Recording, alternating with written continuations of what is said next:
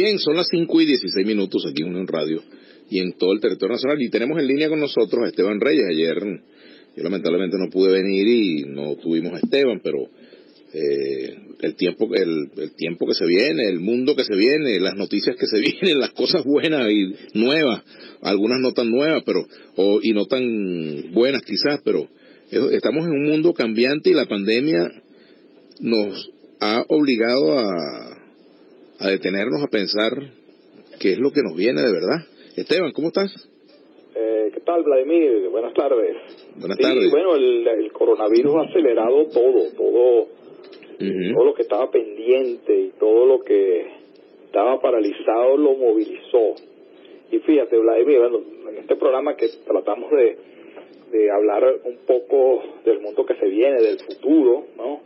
Y tocamos diversos temas quisiera hoy conversar un poco sobre la industria petrolera, ¿no? Pero no desde el punto de vista como se toca en Venezuela siempre, que es desde el punto de vista técnico, ¿no?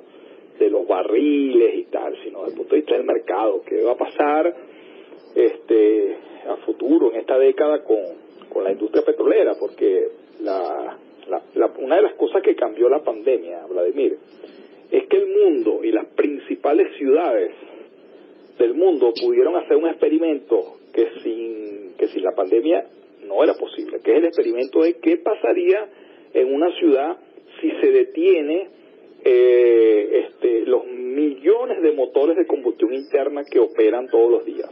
¿no? Y eso ha ocurrido. Y lo que está pasando, Vladimir, es que, bueno, las ciudades han descubierto, los ciudadanos han descubierto el verdadero impacto que tienen los gases de, eh, que emiten los automóviles, ¿no? El famoso smog que, llamaban antes, ¿no? Y bueno, y entonces a la gente le está gustando una ciudad limpia, una ciudad no contaminada, ¿no? Y esto promete acelerar entonces las decisiones de muchas alcaldías que ya venían trabajando en esto para mm, poner un impuesto, pues, y para acelerar el proceso de transformación del transporte hacia energías limpias, ¿no? Sí, fíjate, incluso eh, sin ir muy lejos, no tenemos que ir ni a, ni a Holanda ni a, ni a otros países, eh, qué sé yo, los Países Bajos, que ahora se llama así, para Ámsterdam, para ver esto. Eh, pasar por Bellomonte, por ejemplo, eh, a esta hora vas a ver mucha gente en bicicleta. Eso era una cosa incluso me pasó en días recientes, me llamó la atención la cantidad de ciclistas que hay en, Caracas, ¿no? Aprovechando el hecho de que ha disminuido el, flujo de vehículos, aunque en estas últimas horas como que con la normalización de la gasolina, pues la, la cosa se ha movido un poco más, ¿no? Cambia un poco. Sí, pero esta experiencia, Vladimir, hay un cambio importante, ¿no? De conciencia, como, como te digo, y esto se ha reflejado, entre otras cosas, en la pérdida de valor de las principales compañías petroleras en el mundo, privadas, ¿no? que cotizan en bolsa. Entonces, entre todas estas empresas, Vladimir, han perdido, eh, digamos, en este semestre, han perdido 200 mil millones de, dólares en valoración de mercado. Y eso sí tiene un impacto muy importante, ¿no? Acuérdate que venimos venimos de hace 20 años, pues que las empresas más importantes eran las empresas petroleras.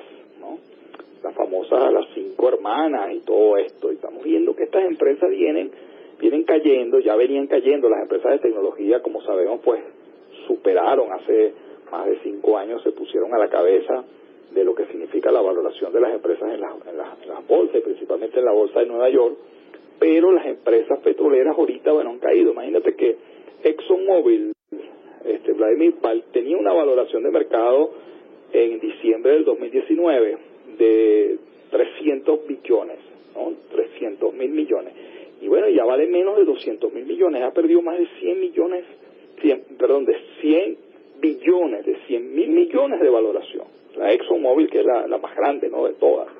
Igual ha pasado con Exxon, con, con Chevron, perdón, con Chevron, con ConocoPhillips y el resto, BP, etcétera, todas estas empresas. Y esto, bueno, muestra que el mercado está entendiendo que a estas empresas y al petróleo pues le queda le queda poco no y, obviamente Vladimir eso tiene un impacto en nosotros porque como país petrolero pues este mucho de los de los de los planes de recuperación tienen que ver con esa recuperación del petróleo. Claro eso no significa Vladimir que el petróleo se va a, eh, digamos va, va, va a perder su su vigencia, lo que significa es que el término del petróleo que antes la gente ubicaba en el 2050 y en el 2040 es probable que ya para el 2030 este bueno ya el petróleo pierda completamente su su, su poder no digamos como el como el generador fundamental de la energía del planeta.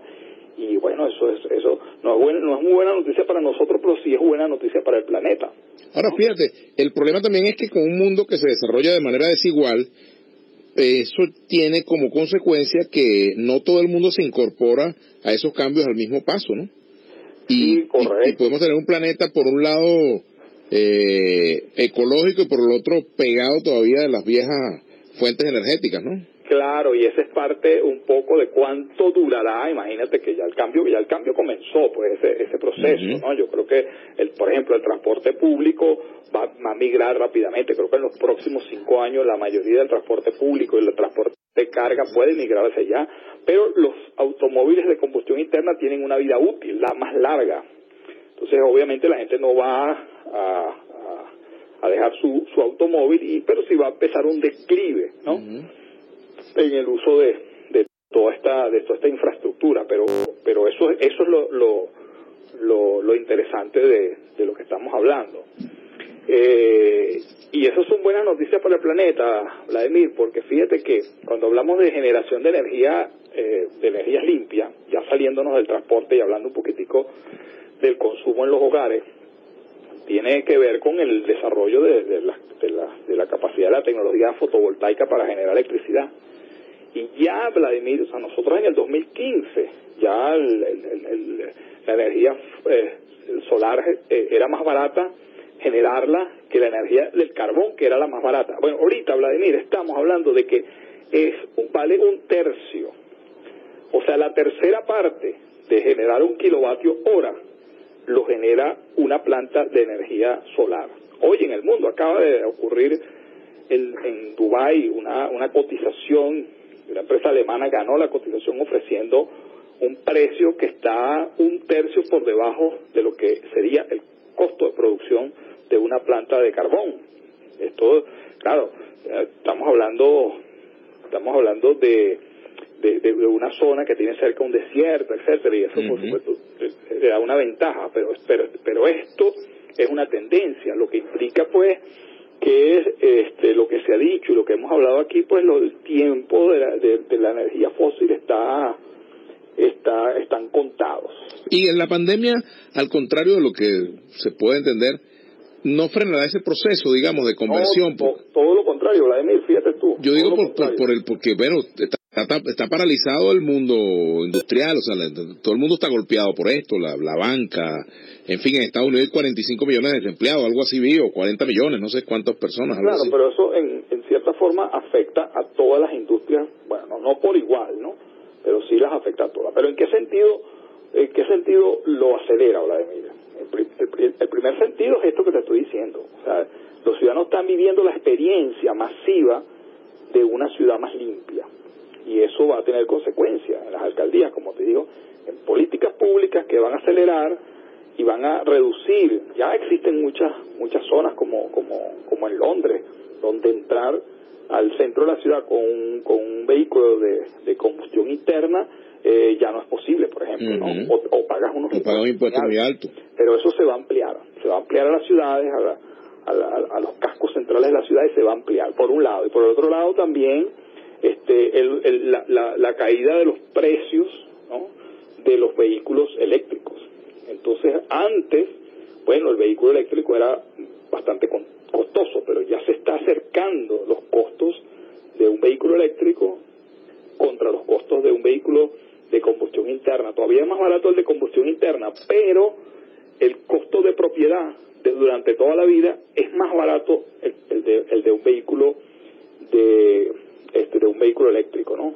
Pero además, Vladimir, eh, eh, digamos, esta, esta, estos jóvenes de hoy, ¿no? Nuestros hijos, pues, que son contemporáneos, no tienen ese apego al automóvil, Vladimir. Eh, se mueven en Uber, se mueven en bicicleta, se mueven en otra cosa. Esa es la generación nuestra que era que, bueno, que un símbolo importante de estatus era tener un automóvil. pero ya estas generaciones en ciudades donde hay eh, una movilidad mucho más limpia, donde hay se puede manejar bicicleta, se puede manejar patinetas eléctricas, se puede, este, hay metro, hay Uber, bueno, en esas ciudades más bien tener un carro es un costo, es un costo, es, una carga. sí, es una carga, algo innecesario, ¿no? Ahora, este fenómeno, ¿cómo se va a, a reflejar en la educación, que también es importante, ¿no? Bueno, la educación ya, bueno, yo creo que así como te digo yo, que hubo un experimento masivo, sin querer queriendo, digamos, de, si imagínate que alguien hubiese planteado, vamos a ver qué pasa toda, si separamos todos los carros, a ver qué pasa. Eso, eso, eso era imposible hacerlo si no, si no hubiese existido esta pandemia. Bueno, lo mismo pasó con la educación.